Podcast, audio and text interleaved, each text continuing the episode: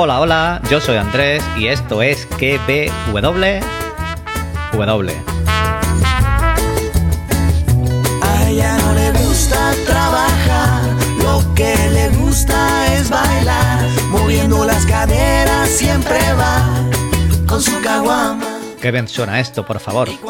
Podcast donde te recomiendo series y películas y también te analizo y torizo la serie del momento. No te imaginas la que se va a armar bajo su falda.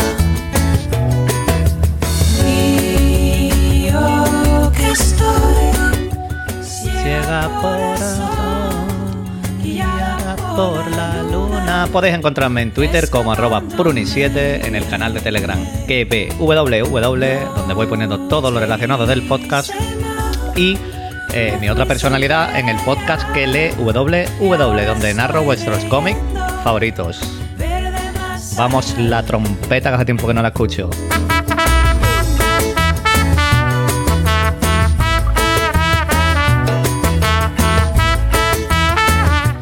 Papá, parara, garara, gusta, gusta, gusta, gusta, gusta, gusta.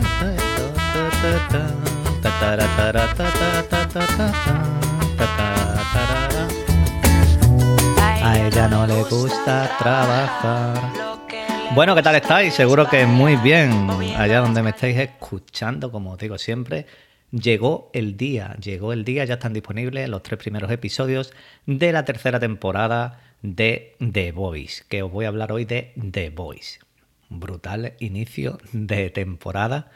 Antes de que se me olvide, pero antes, antes, muy rápido, eh, os voy a decir dos podcasts. 100% spoiler, Javi va a hacerlo semanal también. No sé si lo habrá publicado ya o no. Yo si lo ha publicado lo escucharé después. De todas formas, si me acuerdo lo dejaré en la descripción del podcast. 100% spoiler, lo hace Javi con el implacable Rafa. Y por otro lado tenemos a mi compi, mi otro compi, a Leo, ajeno al tiempo, que creo que también lo van a hacer, eh, lo van a hacer en el podcast que faltaba. No sé si lo va a hacer Flavio y Pablo, Pablo y Lucas, Lucas y Flavio, los tres. No tengo ni idea cómo lo van a hacer, pero creo que lo van a hacer. Lo que sí tengo claro es que Leo no lo hace porque Leo, eh, no sé qué está haciendo con tu vida, que no has visto The Voice. Antes de entrar en la trama, eh, os recomiendo, si no lo estáis haciendo ya, pues que escuchéis mi otro podcast que lee WW, donde narro cómics. Y entre ellos estoy con The Voice. Y vamos por el número 11. También estoy haciendo Invencible y Silver Coin, que nos queda uno. Pero es que el cómic de The Voice está justo, justo, justo en la trama de Rusia. Vamos, habéis dado cuenta que Butcher, Butcher, carnicero, le dice a Frenchy, compi, nos vamos a Rusia. Pues eso es más o menos igual que en el cómic, aunque el cómic es bastante distinto. Ahora toca hablar de The Voice, la serie, una de las series bandera de Amazon, que ha vuelto, ha vuelto de una manera a un nivel altísimo. Como dije al principio, hay tres episodios disponibles, vamos a pasar a episodio semanal cada viernes hasta completar ocho. Muy atentos al número 6. Ese número 6 puede ser una auténtica locura, lo más cafre que creo que hemos visto o vamos a ver en la televisión. Los tres primeros rondan la hora de duración más o menos, a mí se me han hecho cortos, no he visto ni notado nada que no me haya gustado, sí que a lo mejor una cosita me ha chirriado un poquito, pero después te pones a pensar y es que tampoco se ha hablado antes de este tema, que después hablaremos de, de lo que es. Mm, como digo, ya sé que no es fiel 100% al cómic, pero los cambios que están haciendo están muy, muy, muy, muy bien hechos. También os digo una cosa, adaptar este cómic es muy complicado. Adaptarlo me refiero al 100% por cómo es el cómic, creo que prácticamente es imposible. Los que estáis escuchando el podcast del cómic lo sabréis de lo que hablo, pero es que la serie está muy bien escrita. Todos los personajes tienen sus capas, sus cosas, y de todo quiere saber un poquito más. Y está funcionando de vicio. Hablando en general de los tres primeros episodios, pues el primero nos ha situado dónde están los personajes, dónde están los chicos, qué estaban haciendo los super, cuánto tiempo ha pasado desde la segunda temporada, que nos dice Modern Mill, nos lo dice Butcher, nos lo dice eh, creo que lo dicen dos o tres, que ha pasado un año, hace un año que hicimos esto, para que nos quede claro. y qué han hecho en este tiempo, eh, les va mejor, les va peor, nos muestran que varios de ellos están mejor, diría yo, que antes. Mm, entonces dice, bueno, ¿y ahora qué van a hacer? ¿Qué van a hacer? Y llega el segundo episodio y ahí se desmorona todo.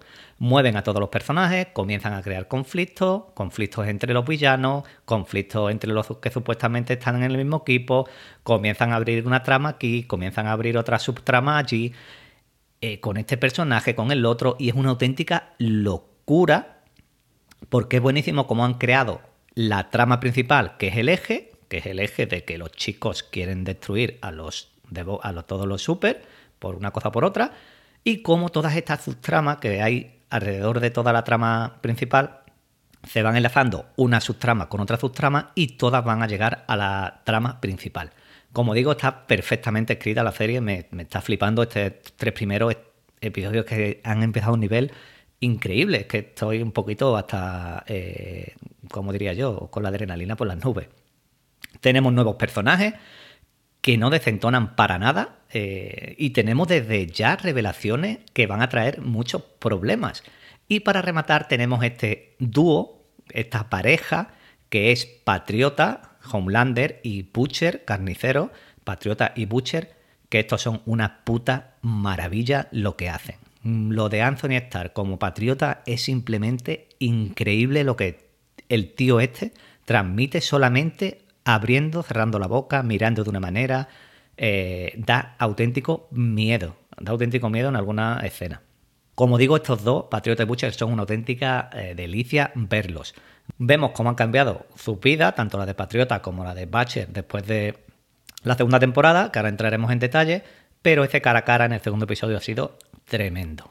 Bueno, y tremendo, hablando, porque por ejemplo Star Life me ha gustado muchísimo en lo que ha sido en estos tres episodios, Hiwi, y tremendo Giancarlo Espósito como Edgar, eh, que no lo hemos visto mucho en las temporadas anteriores, yo quería más de él y hemos visto bastante más de él, creo yo, que en estos tres episodios, que en todas las dos temporadas anteriores, y vamos a tener más de él. Es que este hombre es oro todo lo que toca, hace personajes increíbles este hombre también.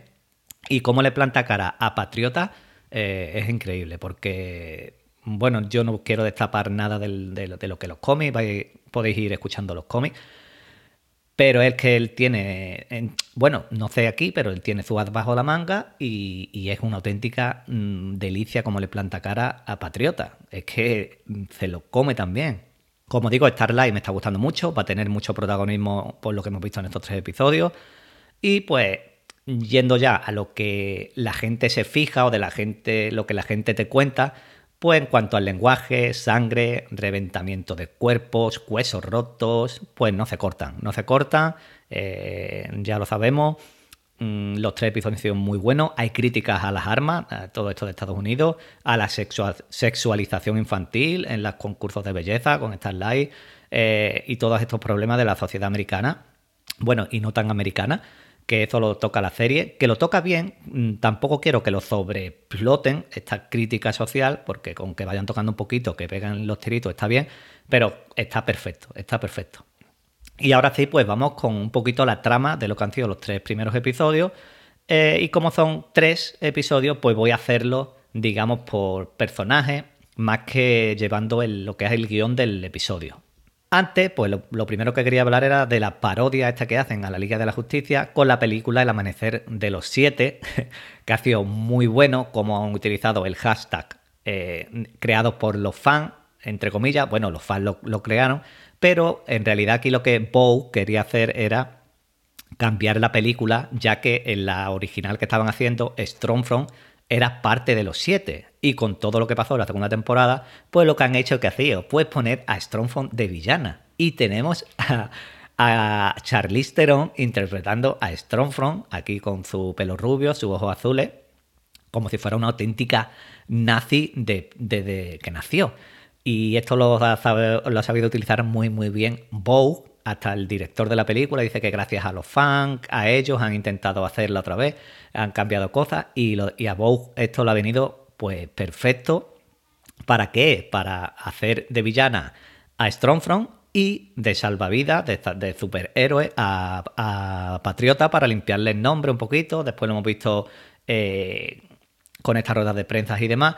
Y Patriota, hay Patriota eh, que se ha pasado los tres episodios aguantando, aguantando, aguantando con el culito apretado. Hasta que en el 3 ya, no, creo que es en el 2 cuando habla con Star Life, que le dice lo de que tiene el vídeo del avión, que haga lo que quiera, que ahora hablaremos un poquito más. Pero hemos visto que ha estado aguantando hasta que ha reventado, hasta que ha visto que le subió la popularidad y dijo, yo soy aquí el putísimo amo. Bow quiere limpiar la imagen, después de, como digo, lo de Strongfront. Lo he dicho antes, mm, la manera de llevar de Anthony Starr eh, el personaje es brutal, la sonrisa, las caras, ahora tengo que dar pena, ahora tengo que ser un hijo de puta, ahora te pongo cara del mayor psicópata del mundo. Es increíble, es increíble y es un auténtico personaje. Es que Patriota en ese momento se siente engañado. Eh, él es un niño, él en realidad es un niño inseguro en su interior. Él es, un niño mimado, un niño inseguro que necesita que le chupen el culo y ser el centro de atención. Y cuando eso no lo tiene y que no hace las cosas como él quiere, pues, pues explota y es lo que va a hacer, explotar.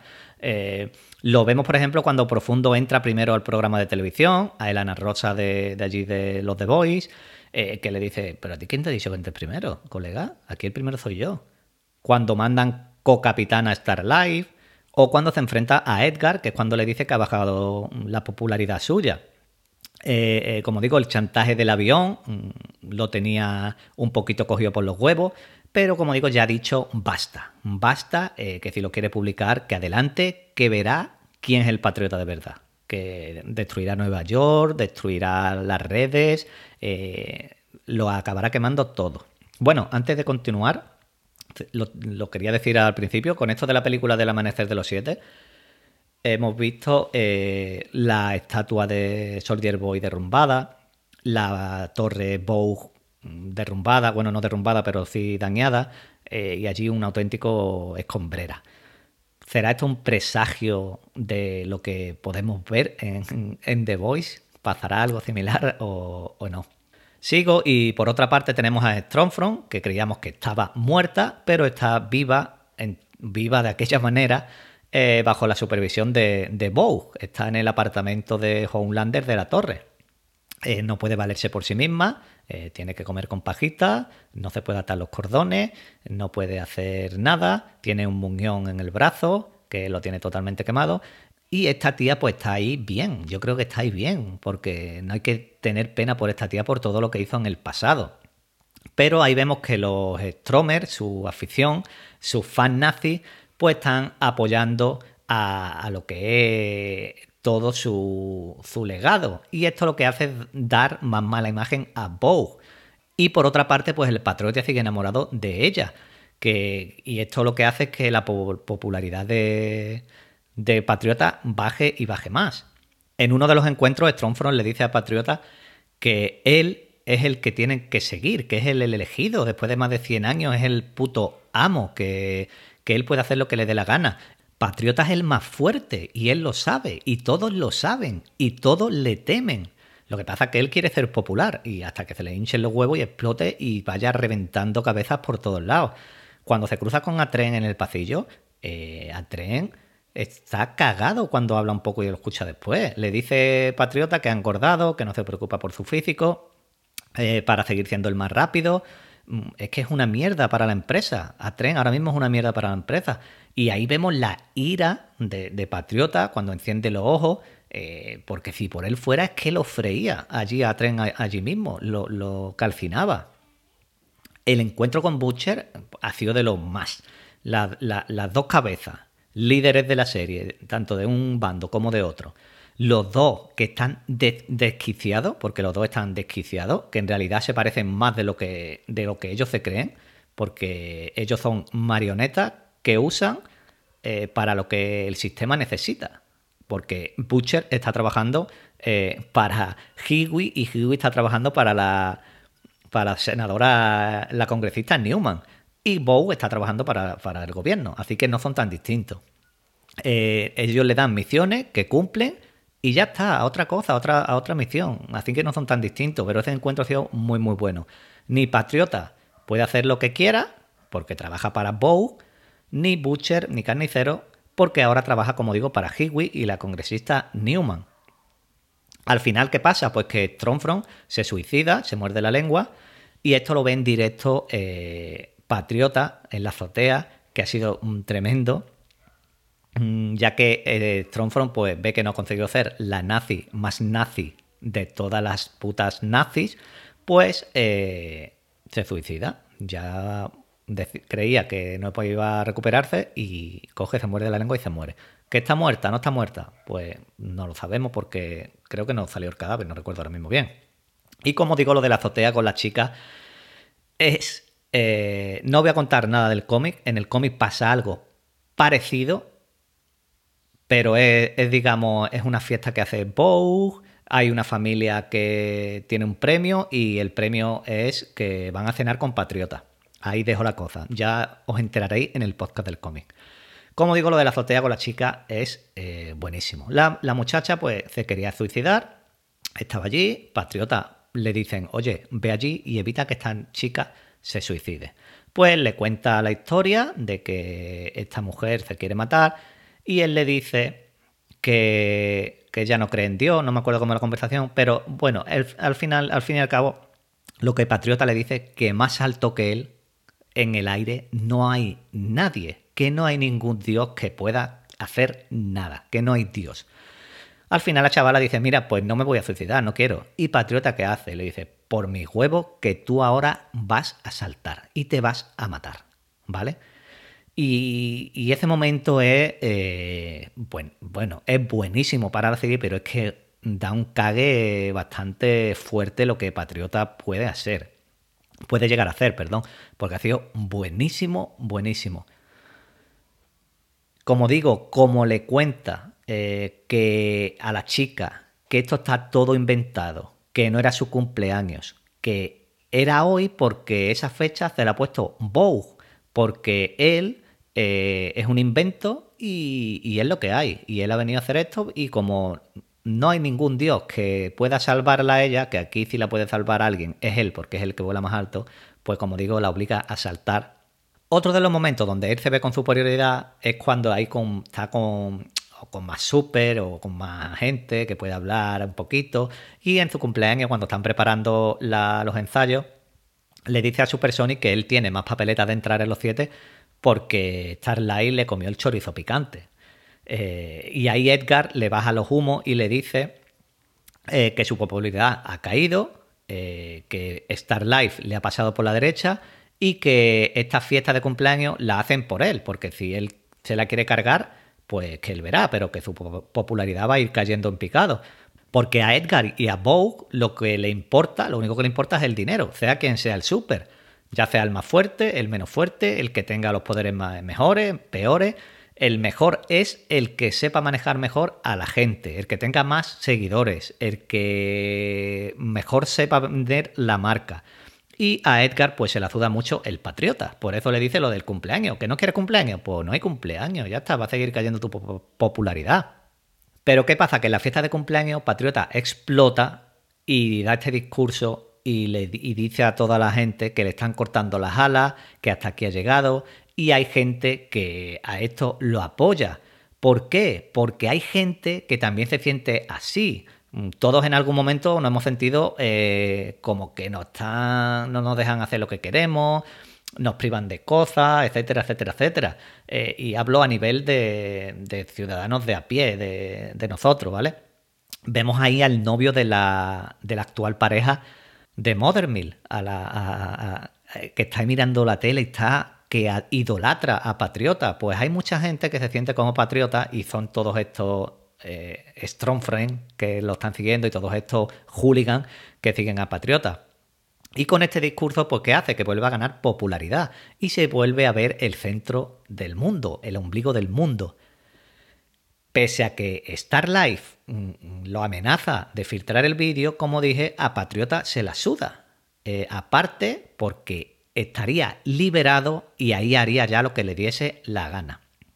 También ahí hay un punto porque entre los dos suman el 98% de popularidad.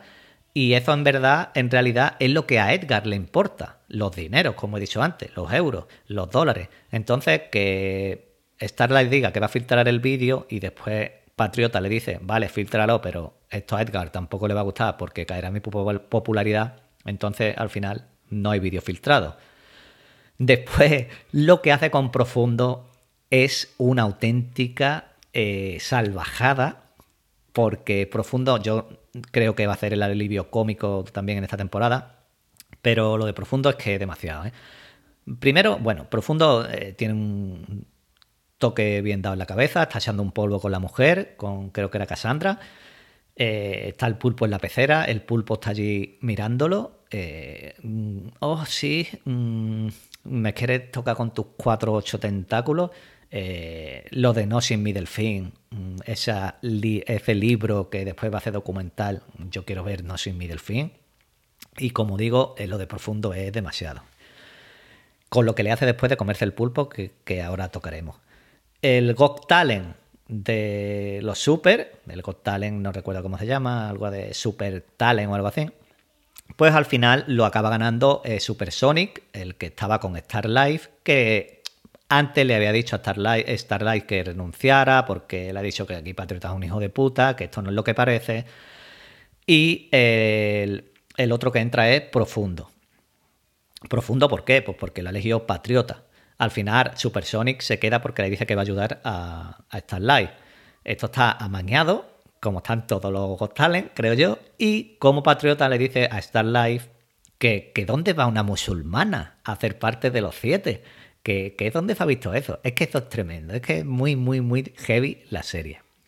Y para terminar con Patriota, el cierre de los dos con Starlight eh, Luz Triota diciendo que están enamorados y besando a Starlight y después cortan y es ella la que besa a él. Eh, esto es una auténtica locura lo que se viene. Quiero más de esto. Vamos a ver lo que aguanta Starlight. Pero es que eh, es muy, muy bueno lo que se viene con Starlight y con Patriota. Después la relación paso con Starlight y con Hiwi. Me está molando mucho su relación. Me gusta cuando están cookies, cuando están salvajes, que tienen sexo, que quieren clorofila o no sé lo que era, cuando discuten. Pero Hiwi, ¿qué pasa? Que Hiwi se siente inferior a ella. Él es incapaz de abrir una lata de atún, un bote de mayonesa. Vemos que se raja la mano. Y estar con ella pues hace que la gente lo, lo admire, lo siga, ya que ella es uno de los siete. Entonces ven a Hiwi, oh, tú eres el que está con Star Life. Y, él se viene un poquito arriba. ¿Qué pasa? Que Hiwi ahora trabaja, eh, como digo, para la congresista Newman. Es el jefe de los chicos, es el que está intermediario ahí, de los The Boys. Y, y Victoria Newman, mm, pues quiere hacer, ahora quieren hacer las cosas bien, sin destrozar cuerpos.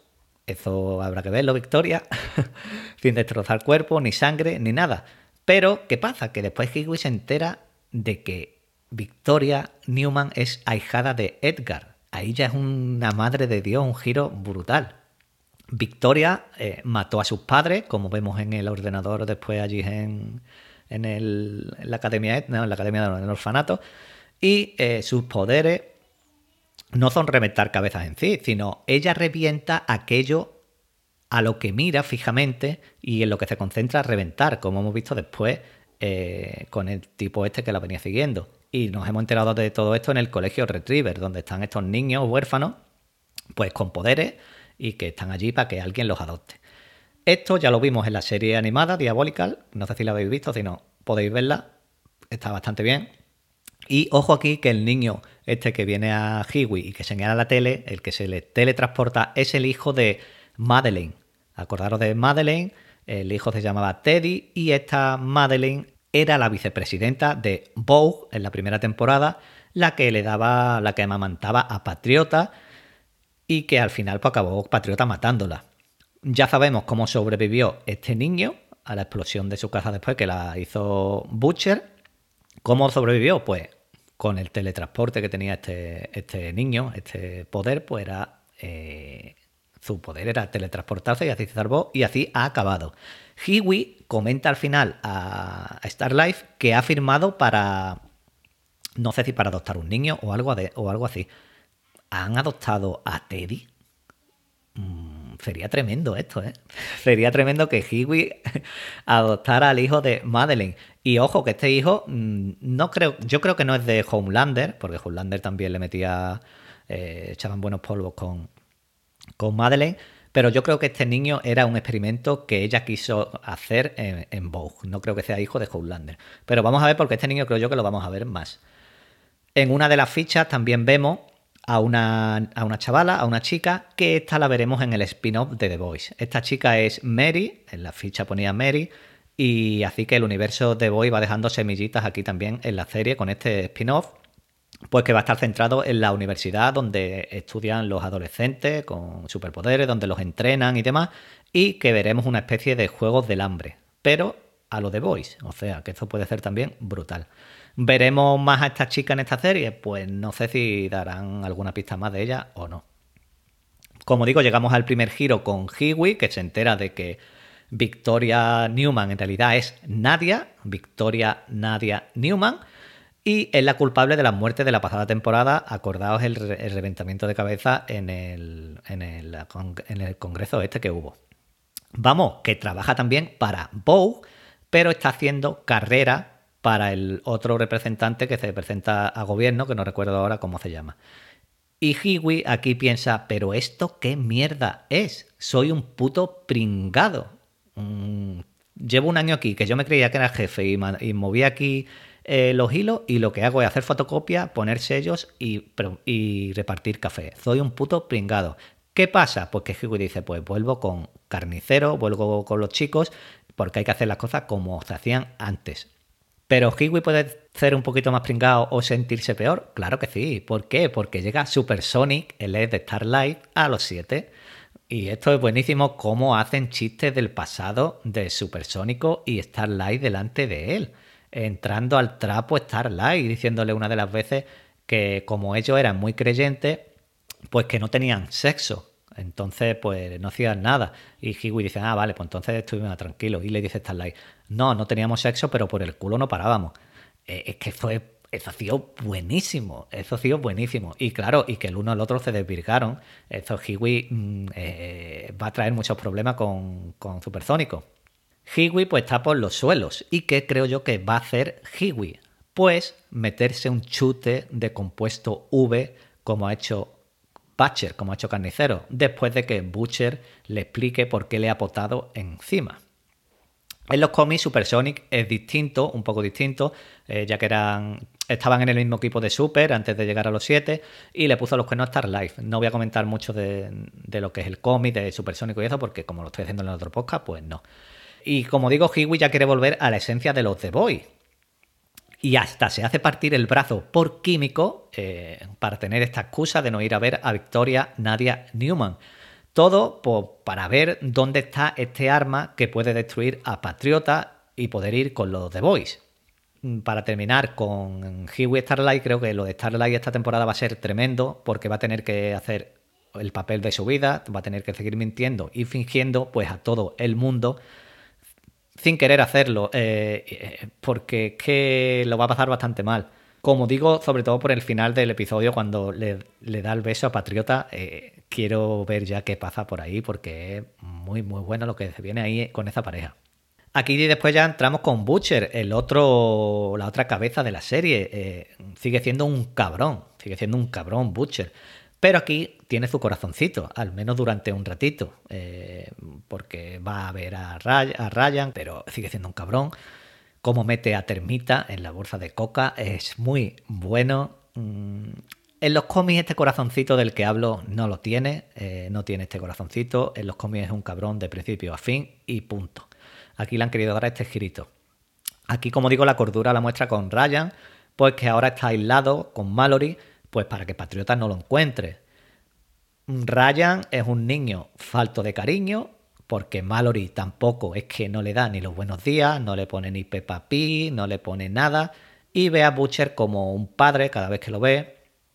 No sabemos si Ryan ha estado entrenando sus poderes, eh, si sabe utilizarlo, porque después habla con Químico, Químico le dice que ojalá nunca tenía, tuvieran tenido estos poderes, él dice que también Oda tener los poderes, no sabemos qué va a pasar con Ryan, yo creo que va a ser importante también. El chaval me gusta, el actor mm, no es un niño repelente y creo que puede dar juego.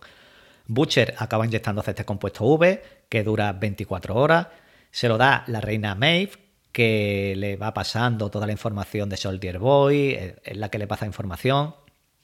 Eh, vemos que no puede controlar los poderes, vomita, se marea. Lógico, lógico meterte un chute y saber lo que. no saber lo que te va a entrar, qué, poder vas a adquirir.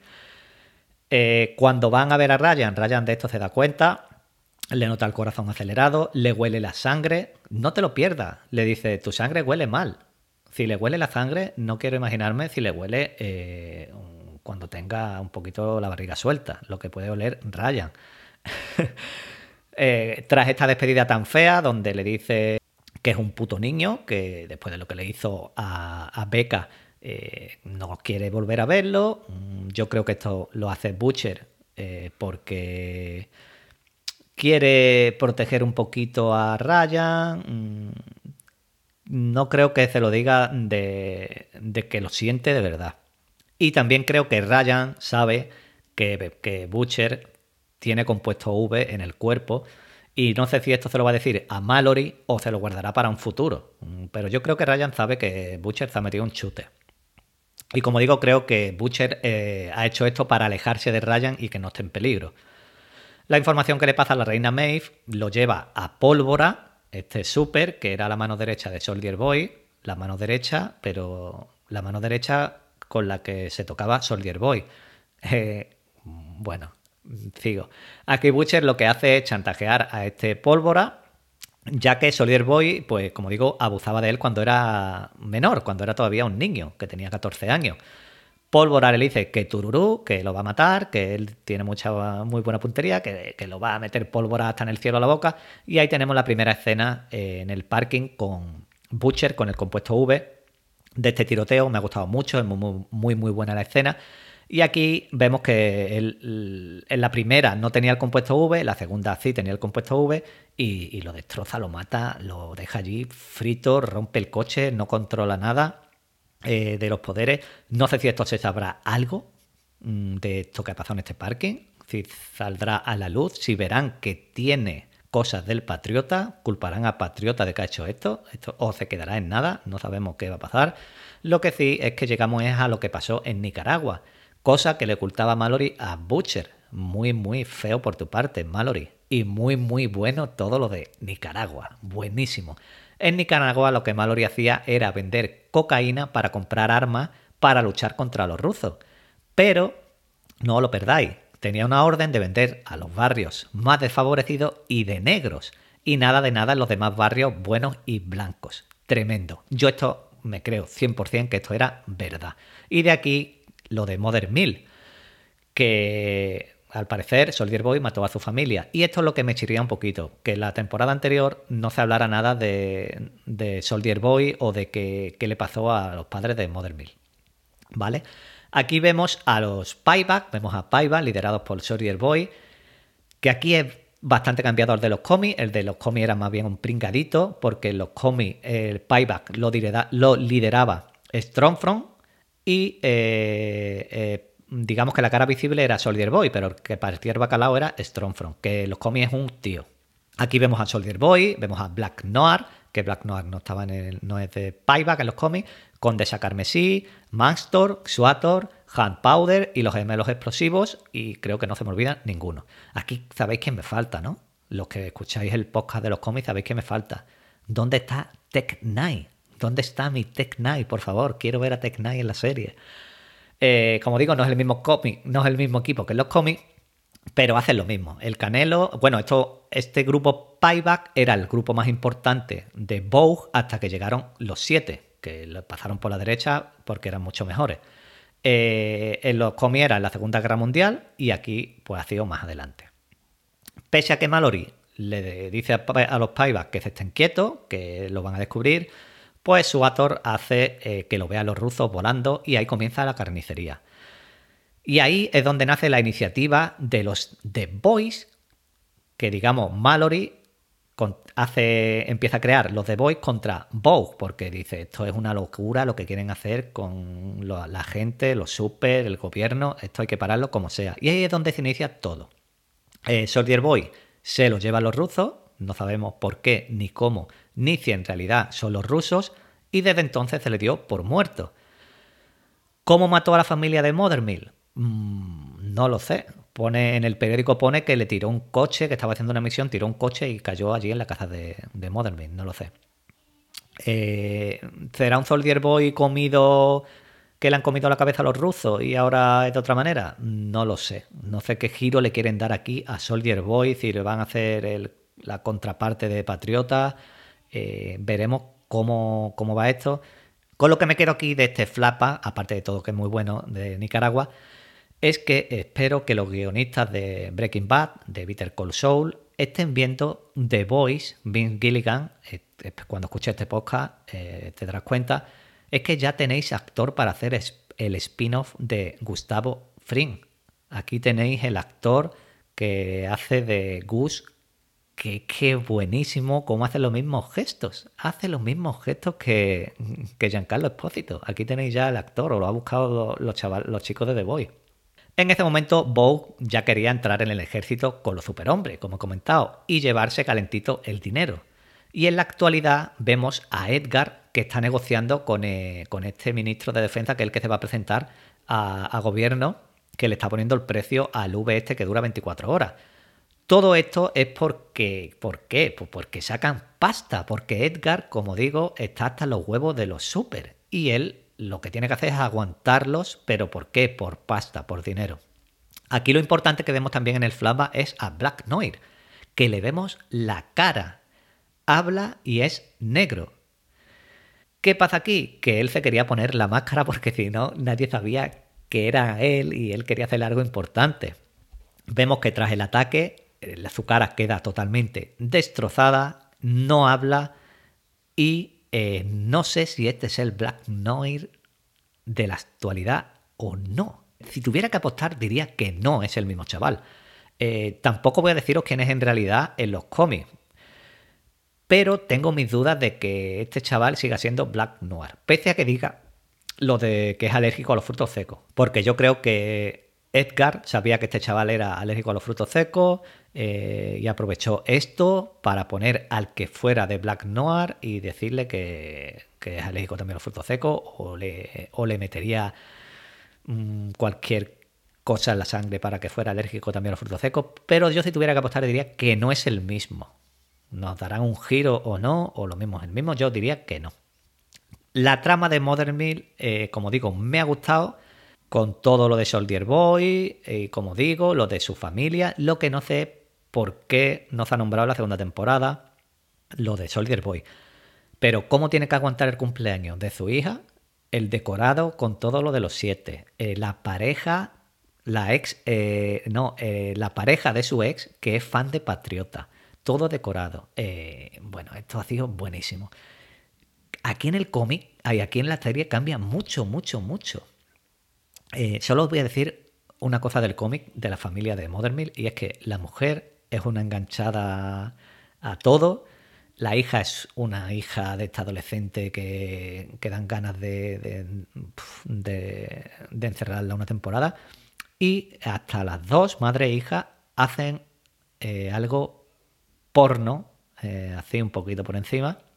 No quiero entrar mucho en detalle, pero para que veáis un, un contraste y otro, el cómic y la serie. Eh, aquí sus padres murieron de otra manera también eh, distinta. Ya comenté en la segunda temporada los pocas como murieron los padres de Mothermill. Su padre era abogado, la madre trabajaba en Vogue. De los gases del compuesto V, al tener a Mothermill se contaminó y de ahí eh, que de todo esto, de toda esta venganza de Mothermill hacia Vogue. Eso es los cómics. Aquí, por lo que se ve, le cayó un coche encima a, a los padres por culpa de Soldier Boy.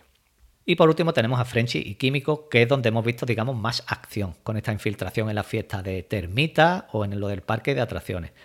Tremendo lo de Termita, metiéndose en la cuca, en la picha eh, de, su novio, diciéndole, tócame por dentro, eh, que me gusta. Pero ¿qué pasa? Que estornudó termita eh, por la coca que llevaba dentro, se hizo grande y lo ha reventado. Esto, esto, esto es brutal, esto es buenísimo. Y después iba directo al culo de Frenchy, porque lo quería reventar también.